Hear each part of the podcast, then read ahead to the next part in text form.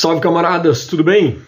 Estamos de volta com a parte 2 do nosso vídeo sobre sociobiologia, que eu havia prometido para vocês. Não havia dado tempo da gente gravar, mas cá estamos. Espero que seja um vídeo bastante proveitoso. Trago aqui algumas informações, alguns dados científicos acima de tudo, que como cientista, como pesquisador, como biólogo comprometido com a verdade, a gente tem que trazer aqui para vocês as coisas infundadas, né? ou melhor, as coisas não infundadas, as coisas com fundamentos, as coisas é, que a ciência mostra o que é verdade e o que não é. E aí nós vamos falar um pouquinho hoje dessa que até então, como alertou meu amigo e camarada o Guilherme Rottenberg, né, o, o nosso Gui, professor de história, doutorando aí, que eu agradeço de coração aí pelo retorno que ele fez do, do artigo que eu publiquei no Le Monde Diplomatique, que eu vou deixar inclusive o link na descrição do vídeo, do podcast, é, que hoje a gente fala pseudociência, mas nós não podemos esquecer que a sociobiologia ela era tratada como uma ciência, como eu vou falar um pouquinho para vocês aqui. E justamente por isso, né, por ter essa, esse caráter científico na época, principalmente que foi o, o carro-chefe aí para que o nazismo conseguisse ter uma, uma certa raiz para conseguir colocar os seus discursos absurdos que hoje a gente sabe que são infundados. Então, só para a gente recapitular um pouquinho, eu fiz até um roteirinho que eu vou estar tá seguindo aqui no, no computador. É, essa ideia da, da sociobiologia a, a, é, era usada simplesmente como uma genética para justificar todos os nossos comportamentos. Né? Todas as atitudes humanas tiveram aí como embasamento o estudo dos animais, e obviamente nós somos animais, só que somos animais racionais, alguns nem tanto, né? Mas enfim, somos racionais. E ela nasce em 1946 com John Paul Scott e foi oficializada em 75 com Edward Wilson através do seu livro Sociobiology: The New Synthesis. É, e aí, o que, que, ele argumenta com isso? Dados os estudos, principalmente com, com formigas, com os insetos, né, de uma forma geral, que é o carro-chefe aí do, do Edward Wilson, tem um livro muito bacana sobre ele chamado Ants, né, Formigas, que é um dos grandes é, estudiosos de, de, de, formiga, mas que ele fala, obviamente, é, ele é, transfere todo esse comportamento genético única e exclusivamente a genética para todo comportamento animal. E ele joga isso para o ser humano. Hoje a gente sabe que nós não somos definidos por esse determinismo científico. É, eu até coloco aqui né, uma, uma frase de, do Levontin de, de Levis, né, no, nos livros que eles escreveram ali, que fala o seguinte: que todos os fenômenos sociais são meramente a manifestação coletiva de aptidões fixas e limitações ambientais codificadas nos genes humanos, negando que a construção e a transformação socialmente condicionadas em nossos ambientes determinam a atualização efetiva dos limites biológicos, ou seja, eles fazem essa crítica bastante contundente a respeito do determinismo é, biológico simplesmente genético. Então, na visão da sociobiologia, aquilo que, que nós somos né, seria tudo governado única e exclusivamente pelos genes, o que inclui o sexismo, o machismo, a misoginia, o racismo, a própria xenofobia, o comportamento de estupro, agressividade e o próprio hábito de corrupção existente nos seres humanos. Em 1904, as ideias do nazismo começam a se utilizar exatamente desse discurso biológico para colocar em prática as suas ideias eugênicas, baseados aí na biologia social e na higiene social. É, e parece que é uma coisa que está distante, mas a gente pode trazer isso daí, obviamente, para a nossa atualidade. E não muito distante assim, em 2007, o James Watson, que junto com, com Crick, né, foram os caras que roubaram a descoberta da, da cientista Rosalind Franklin, né, na, na questão da descoberta da dupla hélice do DNA. E, e James Watson ele utilizou desses mesmos argumentos genéticos para fazer falas racistas e preconceituosas contra os negros que falavam, ele falava, ele argumentava que pela genética a raça negra era menos inteligente. É, obviamente isso pegou muito mal, até porque não existe um, um, próprio argumento científico falando em raça humana. Não existe essa, essa diferença. Né? Isso daí a ciência já prova, inclusive a genética, que não existe diferenciação nenhuma é, entre os negros, né, os pretos, os brancos, os asiáticos, enfim. É, ele nega exatamente uma, uma, um desses argumentos. E isso daí custou muito caro para ele, perdeu seu emprego, enfim, tem toda uma história aí que tem um link ali que também vai estar tá no artigo lá para vocês, quem quiser acompanhar um pouquinho, né, quem não lembra dessa história aí. É, e por que da gente está falando da sociobiologia? Trazendo nesse, nesse nosso canal aí do, do biólogo socialista. É, é uma ideia que o próprio capitalismo é, tem interesse. Nós não podemos esquecer aí de um caso bastante que, que, chamou bastante atenção um tempo atrás aí das bonecas sexuais infantilizadas que foram vendidas, né? Bonecas aí com, com hiperrealismo, simulando como se fossem crianças. E o argumento dos, dos vendedores, dos fabricantes disso, era para agradar os pedófilos, né? Que teriam esse instinto e não conseguiriam controlar isso justamente porque está na sua genética, né, os seus impulsos sexuais aí. E isso é, é uma coisa muito grave, obviamente, isso daí repercutiu muito mal.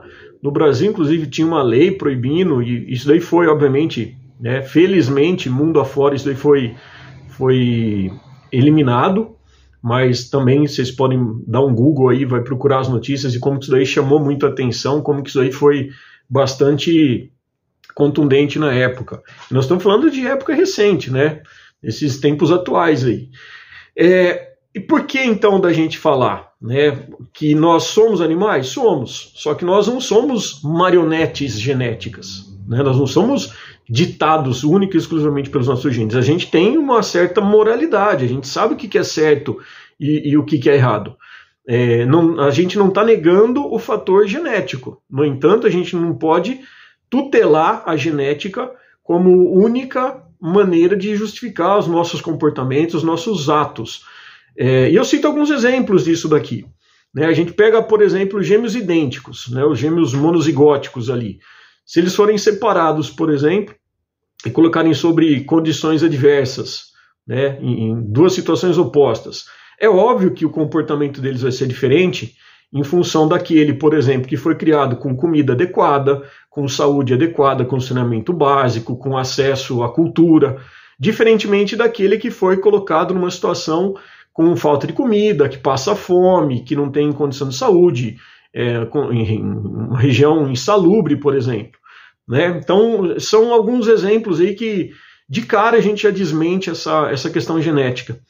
Outro exemplo que também é de interesse do capitalismo é a própria questão do, do nossa forma física, né, do aspecto físico. É, é vendido para nós, ainda com o argumento dos nossos ancestrais aí, de que nós somos homens, né? Temos que ser fortes, musculosos, temos que ser bravos, porque isso daí vai garantir o fornecimento de recursos, a, a questão de proteção não apenas para as nossas parceiras, mas também como uma forma da gente manifestar e proliferar os nossos genes. Enquanto que as mulheres devem ser submissas, as mulheres devem é, ter o quadril largo, devem ter os seios avantajados para garantir um parto tranquilo, para que a criança, com os nossos genes sendo carregados, essas crianças sejam então saudáveis e, obviamente, elas garantam aí a, a sustentabilidade, né, a, a, questão da alimentação, melhor dizendo, para esses nossos filhos. É claro que isso não é mais válido, até porque a questão de proteção hoje ela não se resume meramente ao aspecto físico.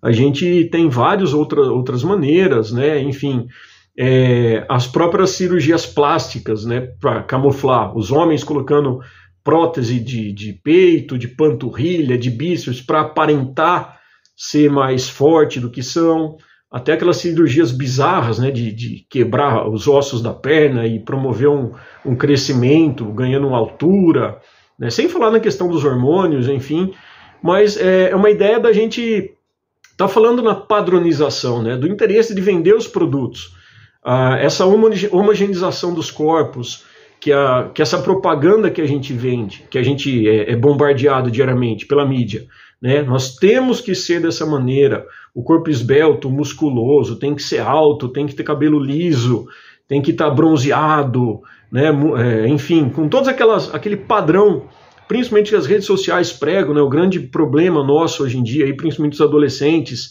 que observam aí as pessoas usando filtro e acham que aquilo é o mundo real, e não é. Eu sempre falo isso em aula. É, sai no centro e vê quanto, qual a porcentagem de pessoas que realmente apresentam aquele corpo escultural que é vendido, que é propagandeado aí nas redes sociais. É uma minoria, né? Porque nós não somos assim. E, mas é isso que é vendido hoje, né? 2023, a gente é bombardeado com esse tipo de situação. Isso vem de matrícula em academia, isso vem de cirurgia plástica, isso vem de remédio para emagrecimento, é, inclusive sobre riscos, né? Isso vem de dietas clínicas, né? Para emagrecimento, é, enfim, nós somos, nós acabamos sendo cercados de tudo isso. E também a gente pode lembrar de que entre o século XVI e XIX, as figuras de Rembrandt, por exemplo, que, ela, que elas eram pintadas lá, elas não eram pessoas desse padrão que a gente tem hoje. Pelo contrário, eram pessoas mais curvilíneas, mais rechonchudas, que representavam o status, que representavam a figura da beleza. Né? E hoje, obviamente, é o oposto de tudo isso. É, então, essa, essa, essa visão reducionista sempre vai ter o interesse do capital. E, novamente, né, o, fruto do capitalismo, fruto dessa cultura de, de, de interesse do, do, do capital financeiro, o principal alvo, além dos negros, das populações é, consideradas minorias, só que não são minorias, né, são maioria, só que são menos representadas na nossa sociedade, as mulheres também são os principais alvos de tudo isso. Então, é, tenta-se com isso é, colocar um peso maior e dar, obviamente, um aparato legal, inclusive para a misoginia, para o sexismo. Né? Uma das coisas, por exemplo, é a própria justificativa. Eu não gosto muito do termo, mas vocês vão entender onde eu estou querendo chegar. A, a promiscuidade masculina. Né? Argumenta-se que o homem é o garanhão, né, o cara reprodutor, porque ele tem que passar os genes dele. E a mulher, durante os nove meses, ela tem que ficar ali carregando esses genes. E o homem pode sair aí proliferando, porque essa é a ideia biológica, né? Se meu gene é, é favorecido, eu vou passar isso adiante. Outra coisa também que fala da, da questão da passividade feminina e masculina. Pró, a própria ideia que a gente é, encontra nos livros didáticos, né, na, na questão da reprodução.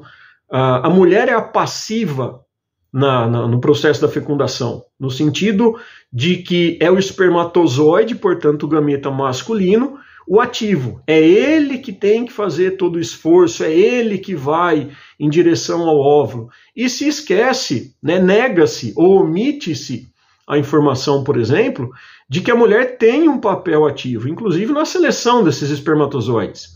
Né? Já tem estudos aí com vários animais, se não me engano, com primatas também, mostrando né, que o próprio corpo feminino tem uma capacidade de selecionar e é igualmente ativo né, pela movimentação dos cílios ali na região da, da tubuterina, por exemplo. Mas isso não é falado justamente porque empodera-se a mulher, né, afeta-se a, a, masculinidade, né, a, a heteronormatividade frágil que a gente tem hoje aí, a gente não pode, imagina, dar esse poder, obviamente, para as mulheres. Né? Então temos que falar que geneticamente é o homem que está por trás de tudo isso. É, e tem uma, uma, outra frase que eu coloco aqui que eu vou ler para vocês do Levontin e de, de Levis também, que fala o seguinte: que reduzir o que somos a uma mera programação genética é uma expressão autodepreciativa semelhante a se referir a homens cheios de si, pomposos e competitivos, como macho alfa, ou que se apaixonar é uma mera questão química. Essa ideia é bastante interessante porque o determinismo ele vai contra essa luta do feminismo, né? E nós homens, inclusive, temos que apoiar. E o feminismo ele nada mais é do que a busca pela equidade. Mas é óbvio que isso incomoda os tais red pills, né, os chades, os incels da vida, que argumentam, né, por exemplo, que a independência feminina mesmo sendo essa conquista social, faz com que as mulheres tornem-se mais sozinhas. Acreditem ou não, isso daí foi publicado. né? Vai ter o link para vocês também. Uh, o argumento deles é que essa, essa situação faz com que elas é, que perseguem cada vez menos homens de alto valor e seria o motivo de gerar homens depressivos com maior probabilidade de disfunção erétil. Além disso, a hipergamia, né, a busca por esses homens másculos, reprodutores, ricos, com formação acadêmica, seria um elemento evolutivo. E as mulheres nunca devem superar os homens, por isso, por, pois isso, perdão, geraria uma mudança social que desequilibraria a população humana. Ou seja, um argumento totalmente oposto àquilo que a gente luta, nós, enquanto progressistas, enquanto humanos, né? Enquanto a própria ONU fala né, na, na igualdade de gênero, né, essa, essa visão do reducionismo científico é, é, é absurdo puro. É, a questão também que eu quero trazer para desmontar a ideia da sociobiologia são as alterações que o ambiente causa no nosso material genético. Então percebam, não estamos novamente negando o fator genético, mas estamos falando como o fator social e ambiental influenciam. Um exemplo disso, por exemplo, o surgimento das alergias alimentares, né, mostrando vários estudos falando da relação né, em função do ambiente, as dietas, né, o próprio estresse, a poluição urbana, os agrotóxicos, né, que podem atuar na expressão ou não dos nossos genes.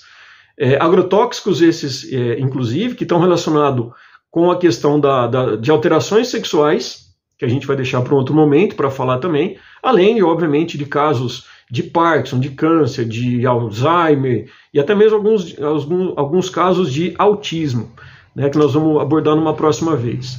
É, então, obviamente que a gente também tem que levar em consideração no aspecto social a, a preocupação que a gente tem quando a gente fala na, na sociobiologia, é, o que, que ela pode desencadear dentro do aspecto social. Por que, que eu falo isso? Imagina que você vai fazer uma entrevista de emprego. Né? E, nessa entrevista de emprego, ao invés de pedirem seu currículo, eles vão analisar a tua genética, vão pedir um teste genético. E aí?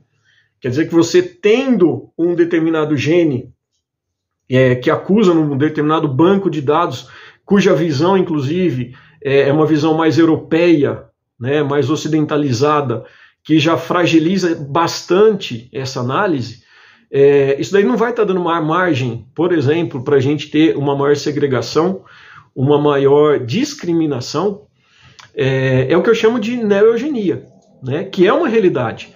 E isso daí a gente tem que ficar muito esperto porque a tecnologia que vai estar na mão dessas pessoas, elas podem ser muito bem usadas para bem ou para mal, quando a gente fala em biotecnologia, né, nessa engenharia genética que a gente tem hoje. Mas para quem que ela vai ser utilizada? Para que que ela vai ser utilizada?